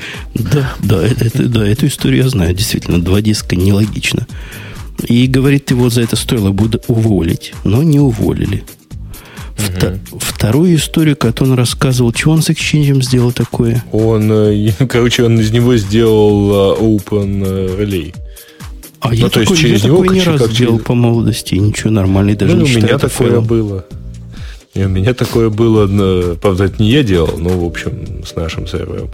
Ну, да, не страшно. Потом через пару дней обнаруживаешь, что твое письмо куда-то не дошло, идешь проверять себя в каком-нибудь URDB, вот, и и понимаешь, что сделал.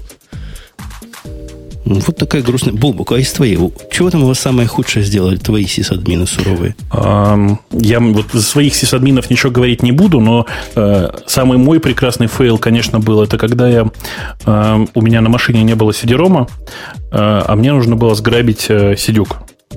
Что я сделал? Я, вставил, я пошел до серверной, вставил диск в, в этот самый в сервер, там, знаете, такие slim овые были тогда, тоненькие-тоненькие CD-ридеры. Э, вставил туда сидюк, пошел к консоли, написал DD, EF написал, как обычно, dev CD-ROM, OF, в смысле output файл, да, там нужно было какой-то файл указать. Ну, по идее, там в TMP какой-нибудь файлик положить. Руки на автомате сами набрали dev SDA. Э, ну и все. Ctrl-C я успел нажать где-то секунд через 10, вот, то есть э, сграбилась и переместилась с Сидюка на главный жесткий диск где-то примерно, ну, мегабайт, наверное, 50 информации. Э, оставшиеся два дня до перезагрузки этой машины я занимался тем, что копировал данные с одного сервера на другой. Хорошо, что перезагрузил. Понимаешь, хорошо, что я вовремя сообразил, что главное сейчас не перезагружаться. Да, машина была продакшн, конечно. А, я помню, э, похожую историю рассказывали, писал мужик, который вот действительно сделал буквально формат чего-то, и как он, собственно, вот, главное, не перезагружаясь, но все-таки перетаскивал это все. Я, честно говоря, так особого фейла за собой подобным образом не, не помню. Хотя что-то наверняка же было. Из моих самой крупной, я даже горжусь им, я за один день, ну не я, нас было двое, типа целая компания, бригада, два гада. Мы за один день э, лишили всего компьютерного обеспечения сразу два завода. Завод в Таганроге, который выпускал котлы для ядерных реакторов, и второй завод, который выпускал бомбардировщики, по-моему, дальнего радиуса действия. Так вот, при помощи, кто проиграл холодную войну? При помощи простого вируса 1024. Вы помните, был такой вирус? Угу. Бобок должен помнить. Мы не специально, мы просто... Они были наши заказчики, мы им поставили программное обеспечение, и вот все. Грохнули все, все два компьютера. У одного завода был один, и у второго был еще один. Это было в те далекие времена, когда компьютеры были редки. Но сами же и починили. Ну, красавцы. Да, так до сих пор самолеты летают с нашими вирусами. Ничего. Никто не замечает, что все файлы длиной в один килобайт. Да. Да. Как-то народ не особо кинулся нам с историями своими звонить, а я надеялся на это. Так что чувствую, стоит перейти к теме. Что за тема? Ой, такая странная тема, но я ее специально поставил, чтобы поиздеваться. Какой-то Луиджи Вигиану рассказал всему миру на сайте Дизон его три главных совета, как сделать код получше. Ого. Ага. Да. Я так понимаю, что я могу отключаться и поспать, да, пока да, вы да. будете А-а-а. обсуждать это дело. Предпоследнее это. Да, да, да, да, да, да. Видишь да. тему? У него первый принцип, значит, думать сверху вниз. А... То есть думать как? от большого к мелкому. Думать от концепции к реализации. С одной стороны, подход этот радует тем, что это полностью противоположно ненавидимому мною TDT подходу, но с другой угу. стороны, ну, работать не будет. А, работать не нет, работать будет только для тех а, небольших программ, которые пишет один человек. Потому что иначе, если каждый программист в проекте думает о своем проекте сверху вниз, то есть от крупного к мелкому, то они пишут все одновременно тогда. В результате такая каша получается. Ну, то есть, это правда работает только в случае, если тебе достается достаточно большой кусок. К тому же, вот такое, такое размышление и такое проектирование нисходящее, наверное, это можно назвать, оно немножко убивает э, саму концепцию компонентного проектирования, которое в больших системах трудно переоценить. Ну, то есть, они могут, конечно, и существовать, существовать, но возникают подозрения. И какая большая голова нужна для этого? Представляешь, продумать систему сверху вниз? Это сколько мозгов надо? Ну, да, и при этом нужно продумать эту систему сверху вниз без ошибок с самого начала. Вот-вот. А, да, и я не знаю, как ты, а я сторонник интерактивной противоположной модели. Это как? Ну, то есть, конечно, иметь концепцию того, чего ты хочешь делать, но все-таки атаковать ее малыми частями и, наверное, снизу вверх, а не сверху вниз. Ты знаешь, у меня как бы позиция немножко другая. Я считаю, что нужно первый раз прикинуть сверху вниз, э, начать писать какой-то прототип от низу к верху, и постепенно, постепенно все это как-то сходится. То есть начальная концепция сходится с тем, что происходит изнутри. Ну, то есть... Но это степень, степень, степень экспертности. Вот тут уже сказываться начинает. То есть, если ты пишешь компоненты снизу вверх, и они сходятся в то, что ты продумал заранее, то ты просто крут от рождения. Ну, а, или приобретено ну, это. Я крут от рождения, да. Несомненно. Вторым пунктом он говорит, писать readable код, с этим тоже трудно спорить писать readable код надо. И я бы, ну. наверное, это поставил. Ну да, где-то на второе место и поставил. Да, да, да. А еще хорошо быть богатым и красивым одновременно. Или богатым и здоровым одновременно. Или богатым, красивым и здоровым одновременно. И еще богатым, красивым, здоровым и писать читаемый код. Ну вот до читаемого кода я бы поставил то, чего он как-то... Для него вообще, похоже, это не довод. Писать код, который можно тестировать. И не забывать писать тесты к этому коду. Вот, наверное, это номер два по важности, а может даже и номер один. А? Подожди. Пытаюсь, пытаюсь вернуться к тексту, так сказать. В тексте этого нет. Это я от себя несу. У него про, про тестирование кода вообще ни слова не сказано. Это из тех программистов, которые, видишь, пишет сверху вниз, а таким оно тестирование не надо. Оно им даже противопоказано. Не, у него они все без ошибок всегда. Ну вот, противопоказано. Попортит эго. Э, и почему-то третьим пунктом у него правильная обработка эксепшенов и ошибок. Ну, это фигня. Я думаю, он, я думаю, что тут есть понятная причина. Я думаю, что он на джавист. А, у Java действительно есть такая классическая проблема в общем дизайне, что если ты не, как бы недостаточно аккуратно обрабатываешь все эксепшены, то периодически ты сталкиваешься с ситуациями, которых ты, как разработчик, не предусматривал. Ну, это надо специально стараться. Он, в самом деле – это вот которые приходят э, с трехлетним и четырехлетним образованием, у них проблемы, они не очень понимают, что делать с эксепшенами, пишут catch, э, там, exception, например, и открыть-закрыть скобочку. Ну да, это неправильная будет обработка. Но что это за критерий такой? Слушай, к вопросу об эксепшенах, пока мы из него не выскочили. Я, по-моему, тебе как-то рассказывал, но это было в начальных выпусках, сейчас тебе еще раз расскажу. Я тебе рассказывал про то, как в одном из самых популярных эм, сейчас э, джабер-клиентов, который называется Гаджим для Linux, как в нем прекрасно сделан Event Loop. Нет. Ну, я не знаю, как он сейчас, но вот раньше, вот там, в те времена, когда его начинали писать, он был сделан просто прекрасно. Event Loop выглядел так. Это бесконечный цикл с опросом приходящего по сети. А внутри него, соответственно, было много-много обработчиков, каждый из которых, если, например, приходило, там, приходило сообщение с авторизацией, бросал exception, Ух который exception говорил, знаете, тут пришла авторизация.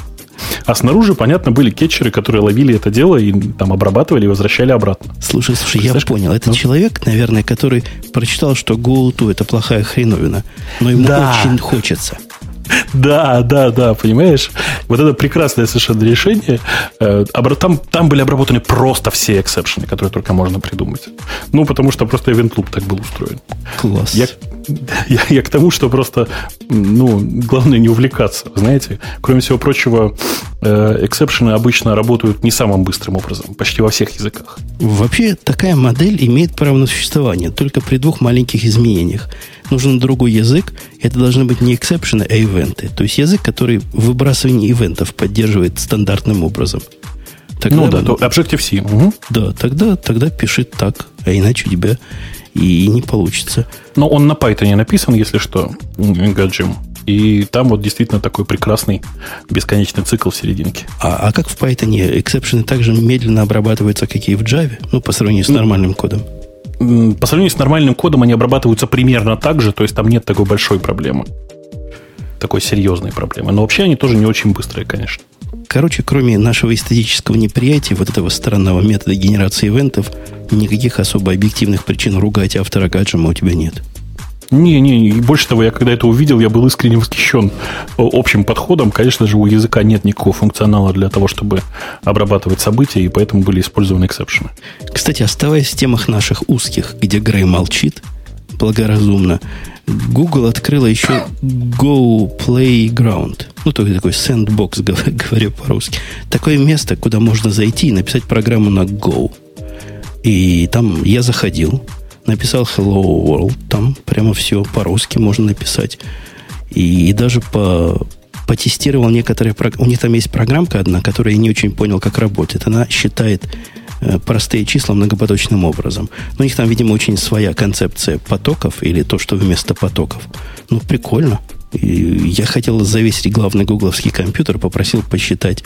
У них там цикл от одного, от нуля до десяти был. Я сначала 100 поставил, компьютер стерпел. Потом поставил тысячу, стерпел 10 тысяч, тоже сгенерировал. Но вот на 100 тысячах все, запнулся. Google лег. А как он запнулся, скажи? Завис, ничего не посчитал, ничего не вернул. И ему вообще браузер мой перестал отвечать на, на мои клики. Это прекрасно, конечно. А ты видел, тут э, есть отдельные увлекательные извращенцы, которые реализуют э, Python на JavaScript. Прямо на клиентской стороне. Я их тоже прекрасно заваливал, очень увлекательным способом. Только я заваливал в результате не их, а собственный браузер, но это было круто. Ну, хотя бы свой браузер завалить, и то день прошел не зря. И то верно. У нас, по-моему, все темы на сегодня закончились. И я чувствую, придется спасаться темами наших слушателей. И тут Грей опять вступит оркестром, человеком-оркестром. А как же, вступлю. Э, я, правда, тут хотел сказать, что неудивительно. Вот ты вот завалил, а после этого Яху посчитали там число пи какого-то жуткого знака. Может, это ты не туда просто не туда задание давал? Может быть, может быть. В общем, как известно, если набрать в Гугле, если поискать в Гугле Google, то ты сломаешь интернет. А, значит, да. э, так, темы наших слушателей, ну, пропускаем тему про первый русский мобильник, потому что это не про первый, не про русский. Вот. Ну, то есть, то, что это мобильник, ты уже согласен. Какие Хорошо, все-таки да. у них в Украине гнусные люди водятся? Ну, на... Они не гнусные, слушай. Ну, там просто с газом плохо, холодно, все как положено. Так, ой, Смотрите, какая красота. FixC нам сообщает о том, что компания Intel объявила о фундаментальной смене подхода к обеспечению безопасности на всех своих платформах на базе x86. Вместо традиционных методов, реализованных в современных антивирусных продуктах для Windows, компания Intel предлагает на аппаратном уровне запретить исполнение любого кода, если код не удостоверен подписью от известных и уполномоченных организации. Ну, то есть Intel продолжает э, продвигать идею цифровой подписи уже, кажется, каждого. Да? да, да, конечно. А, каждый, что каждый софт должен быть подписан какой-нибудь сертифицирующей организацией и все такое. Ну, это, по-моему, совсем уже какой-то перебор. Не, а каждый софт для какой операционки? А как? Ты так спрашиваешь, как будто бы есть разные. Ты спрашиваешь, как будто есть разные операционные системы. Ты как ну, Вообще меня вот что удивляет в этом, двойные стандарты. Если бы вот в Сколково такое придумали, Грей бы тут уже полчаса кричал, пытаются взятки брать за подпись софта. Здесь же он нет, молчит. Тут ему хорошо. Представляете, какие откаты будут Intel за то, чтобы войти в список тех, кого разрешают подписать? Ну, конечно. Что? Или вы думаете, что в Intel какие-то не люди, и они там денег не берут? Так что ну, готовьтесь. Готов, готовьте машину. Будете ее опустошать. Да, или, или переходить на Macintosh. Ну, а следующая тема у тебя есть? А, значит, да, есть, конечно. А, Google запустит... Тут тема состоит из двух реплик. Google запустит со, собственную социальную сеть под рабочим названием Google Me – Ответ. Google не будет создавать отдельной социальной сети. Но это в действительности, опять-таки, новости с э, выступления Эрика Шмидта на Google Zeitgeist, который был на этой неделе. такое мероприятие вообще там. Не, не сказать, чтобы эпохальное, но все-таки. И там действительно Шмидт сказал, что они очень сильно хотят, так сказать, массу всего социального сделать, но собственную социальную сеть, отдельно стоящую, они еще раз запускать не будут. Еще раз это мое добавление, потому что у них уже есть, в общем-то, некоторое количество социальных проектов и социальных сетей. Но Ты имеешь в виду Оркут? Оркут сейчас имеешь в виду, Ну да? и Оркут. Ну и Баст, по идее, тоже какая-никакая. Не-не-не, подожди. Ты, не, ты плохо читаешь Эрика Шмидта. Эрик Шмидт э, – это очень великий э, человек, который умеет э, формулировать слова правильным образом. Обрати внимание, Google не будет создавать отдельного продукта социальную сеть. Понимаешь? Да. Да. Социальные сети, социальные элементы будут э, ну, то есть мы как бы во всех элементах. Да, да. Пользователи Gmail ждите еще одной вкладки под названием Google Me прямо внутри ваших почтовых ящиков. Я думаю, так. И это будет ужасно. То есть это будет очередной всплеск по поводу privacy и все такое прочее. Ну, так же, как это было с базом, я думаю. Ага. Так, ну, по Яндекс ICQ мы пропустим, поскольку уже обсуждали. А вот Microsoft, э, интересно, как раз неделю назад э, New York Times скромно наехала на Microsoft, а, поскольку большая часть э, обысков там и тогда и прочих контактов российских силовых органов с негосударственными компаниями, с негосударственными организациями, да, так они называются, Гриш. Угу, они, да, так, да. они очень часто проводились под девизом Э, борьбы э, за там, против контрафактного программного обеспечения, поскольку вот ну, там, с этим поводом можно пойти много куда. Ну, вот. Неделю назад Нью-Йорк э, Таймс скромно подняла бучу. Действительно скромно, это была небольшая колоночка в э, субботнем, кажется, выпуске. Угу. И Microsoft среагировала и запретила юристам принимать участие вот в подобных вещах. Все, больше, так сказать, э, ну вот как бы нельзя. А, ну, логично ну, как нельзя. Не, а, то есть компания, а, хотя а, на самом деле Microsoft это чуть ли не главная, не основная движущая сила долгое время, там лет 10 была. была есть такая комп, ассоциация Business Software Alliance, которая ходит по СНГ и всячески помогает бороться с контрафактом. Вот. Вот сейчас типа нет, нельзя. Это вполне себе логичное действие. Действительно, мягко говоря, силовые структуры, прикрываясь Microsoft, очень сильно портили имидж компании Microsoft. Что уж там. А, российский Microsoft сейчас зарабатывает вполне себе нормальные деньги э, и без активной борьбы с пиратством. Поэтому нормально. Все будет хорошо. Угу. Так, Фикс Си нас поздравляет с Днем программиста. А, ну да, действительно, это как-то мало осветили, хотя праздник велик, и он раз в году бывает. Меня тут, меня тут заставляют поправиться, прости, Жень. Я тут просто где-то в процессе обсуждения похода в министерство э, сказал, что это не официальный праздник. Я только что узнал от э, наших пользователей, наших, наших слушателей в Твиттере, что это теперь официальный праздник в России. У нас официально 13 сентября, это теперь, точнее не так, 250, ой, господи, 255 день э, в году является Днем программиста, официально. И праздник, и выходной, да, настоящий? То есть народ... Нет, выходного нет. Выходного нет, но, просто праздник. Но пить можно. Да, да, пить можно. Всех поздравляю. Угу. А, ладно, да, все, всех поздравили, поехали дальше. Поскольку тем у нас много, а выпуск, выпуск как-то вот быстро сегодня заканчивается. 22 сентября компания Google представит голосовой поиск на русском языке. Э, это нам сообщает Лорд Феннинг. Твиттер пользователей. Э, ну, замечательно. Там, насколько я знаю, не первый год люди трудятся именно над русским голосовым поиском. Пока что меня очень удивляют результаты, умиляют результаты поиска на английском языке. Попробуй, Женя, поискать там, э, как он распознает слово Яндекс. Откуда Google вот такое знать? Ты а бы, ты произнеси что-нибудь, что-нибудь такое вы, странное Вы попробуйте, попробуйте. Скажите ему слово Яндекс, если у вас стоит в Google Search на айфоне. Да. Слушай, Там а... интересно это задание на, на послушать дома. Я, честно сказать, вообще небольшой э, сторонник э, обсуждения голосового поиска, пока, потому что пока новой версии мы еще не видели. Интересно будет посмотреть, что там вообще на, наделали ребята. Э, но сама по себе идея распознавания голоса всегда, конечно, была очень приятной. К сожалению, я просто э, довольно плотно слежу за этой тематикой и знаю, что прямо сейчас ни у кого нет хорошей технологии для распознавания голоса. Можно распознать там миллион-два каких-то готовых выражения, да, готовых паттернов. Но распознавать э, прямо фразы или прямо текст целиком почти, почти ни у кого не получается хорошо. Э, с этой, с этой точки зрения у нас тут в э, России есть две или три компании, которые очень неплохо распознают текст. Вот. И этот текст, он, в принципе, как-то 7-8 работает. Больше того, мы с одной из этих компаний дел выпускали бета-версию поиска для мобильных Яндекс карт где-то с полгода назад.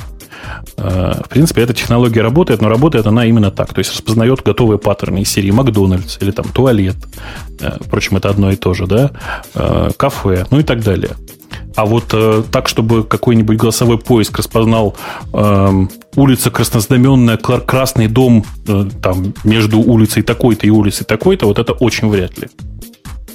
Понимаете? Не, ну, э, как раз адреса все равно там распознать так или иначе можно, и можно усечь просто, наверное, запрос.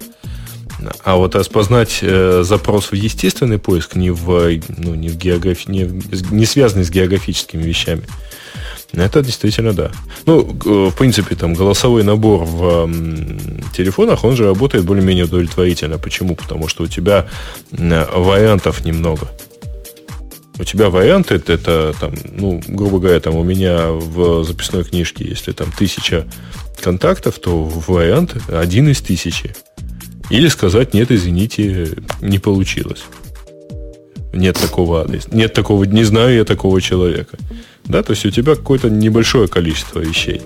А вот когда у тебя каждое слово может быть осмысленным запросом, э, то есть нет э, ограничения. Вот тебе что-то сказали, и ты убейся, да, но должен это. Там, я так понимаю, сильно возрастает сложность задачи. Слушайте, да. вы, вы тут ерундой всякой занимаетесь, а я вам хочу mm-hmm. страшное сказать. Пока mm-hmm. мы с вами говорили, похоже, магнитная ось Земли сдвинулась. Далеко? Куда? Градусов на 90. Компас показывает э, с севера уже не в ту сторону. То есть Женя продолжил играть со своим айфоном.